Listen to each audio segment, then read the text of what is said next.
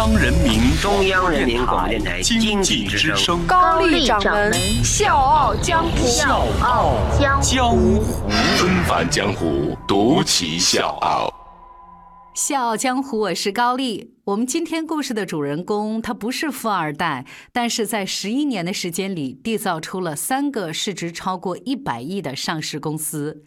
如果说携程和如家让他实现了财富自由，那汉庭才是真正的成就了他。他就是季琦。一九六六年，季琦出生在江苏如东，他的祖上三代都是靠天吃饭的农民，父母呢每天起早贪黑的种地卖菜、喂猪养狗，最大的愿望就是咱家能出个大学生多好啊！好在小季琦很争气，每次考试呢都雷打不动，稳居全校前三名。因为读书好，十九岁的季琦如愿的考上了上海交大的力学系，而且在四年之后攻读机器人专业的研究生。也是因为读书好，季琦大一就接触到了计算机汇编语言，大三就成了精通软硬件的高手。也是因为这门手艺，攒下了去美国的一万美元。还是因为读书好，他在硅谷第一次听说了互联网，第一次对创业产生了兴趣。直觉告诉季琦，互联网是个好东西，会对人类带来巨大的颠覆。于是乎，一九九五年回国之后，季琦在岳阳路三百二十号中科院研究所里面租了一间不足四十平的办公室，招了五个业务员，开始创业了。他先后做过智能楼宇、互联网信息服务、软件开发，由此赚到了人生的第一个一百万。一九九九年三月，季琦在徐家汇附近组了一个饭局，邀请了十多个海归来参加。其中呢有梁建章、沈南鹏。沈南鹏呢是季琦在上海交大的学弟，比他呢低一级。当时呢是德意志银行最年轻的董事总经理。那梁建章呢是计算机神童，十三岁呢就获得全国电脑程序设计大赛的金奖，十五岁考到了复旦少年班。当时呢是担任甲骨文中国区咨询总监，都是在美国学习过，都对互联网情有独钟，所以这三个人在一块儿就猛然发现。彼此的理念有着惊人的相似，于是乎决定撸起袖子大干一场。这之后呢，他们又把做过旅游管理的顾敏请过来，组成了携程四君子。因为是第一家采取地推加客服模式的在线订票公司，携程的业务量呢上升的特别快，每天来电量都暴增百分之四十到五十。到了二零零二年的年底，携程的业务量已经上升到了每个月。二十万间房，因为是第一家引入六西格玛标准、实行精细化管理的公司，携程来电接通率还有顾客满意率很快也上升到了百分之百，在网络订房、在线订票这个市场里面一下子脱颖而出。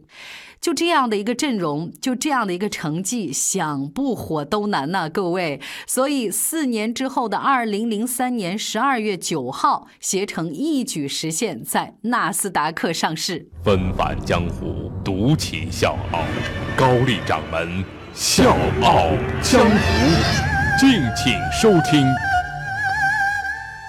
二零零二年，季琦决定搞一个连锁经济型酒店，把旅游业和酒店业结合起来。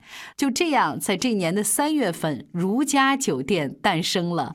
季琦从携程总裁变成了如家的 CEO。二零零六年的十月，季琦第二次到纳斯达克去敲钟，如家也成为中国酒店海外上市第一股。两次参与创办公司，但是两次他都因为这样或者那样的原因离开了。所以，当2005年8月份他再一次带着汉庭品牌归来的时候，发誓要开创属于自己的时代。这一回，季琦的服务对象瞄准了最有发展潜力的中产阶级，定位呢比如家稍高一点儿，更加趋向现代、舒适和超值。但是此一时彼一时啊，这个时候的如家已经有三百多家分店了，即便七天酒店呢，也是有一百多家了。那作为后来者的汉庭，该如何杀出一条血路呢？大家好。我是笑傲江湖的内蒙听众武明义，是一个 IT 公司的市场总监。笑傲江湖有笑有泪，有血有肉，有启发有彷徨，我每期必听。现在我邀请你在微信公众号检索“经济之声笑傲江湖”，关注“笑傲江湖”公众微信，加入“笑傲江湖”听众大家庭。谢谢。季琦的答案就是俩字儿：速度。如家一年开十家，那汉庭一年呢就开二十四家。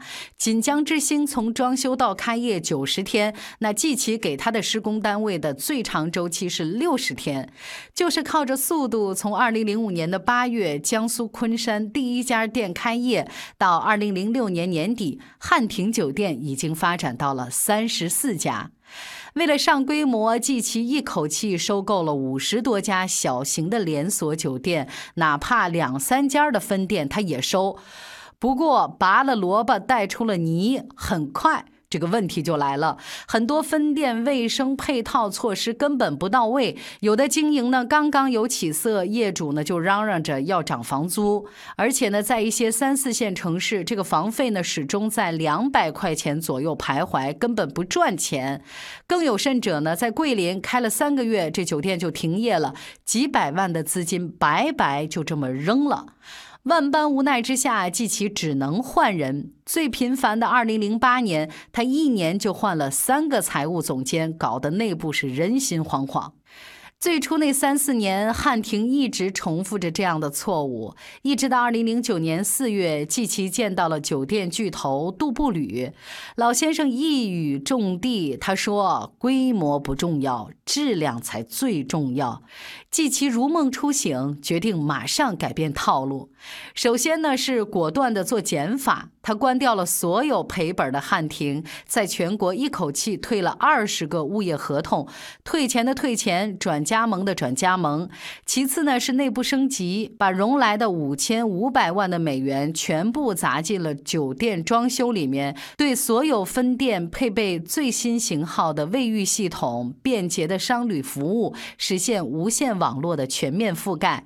最后呢，就是推出增值服务。那他推出了十大免费项目，包括商务区电脑、打印、复印、传真、宽带上网、大堂茶水、咖啡，还有房间阅读书籍等等，能免的全免，能少收我就少收。成功和失败其实就在一念之间。转型之后的汉庭很快迎来了大爆发，短短半年时间，盈利超过了一亿元。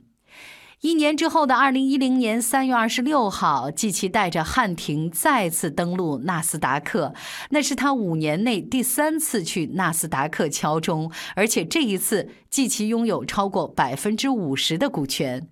二零一二年，季琦把汉庭酒店正式更名为华住集团，除了旗下的汉庭、全季、星城，还有又推出了高端的喜悦酒店。二零一七年春节过后，华住更是新闻不断。先是二零一六年盈利八亿，同比增长高达百分之八十四点三。然后呢，就是三十六点五亿全资收购了橘子水晶酒店。同时，华住也入围二零一七最具价值中国品牌一百强，稳居酒店类品牌的三甲。所以这一次，季琦终于是牢牢的把命运掌握在了自己的手里。小江或是高丽，明天见。当灰烬查封了凌霜的屋檐，当这菊草化作深秋的露水，我用固执的枯藤做成行囊，走向了那布满荆棘的大象。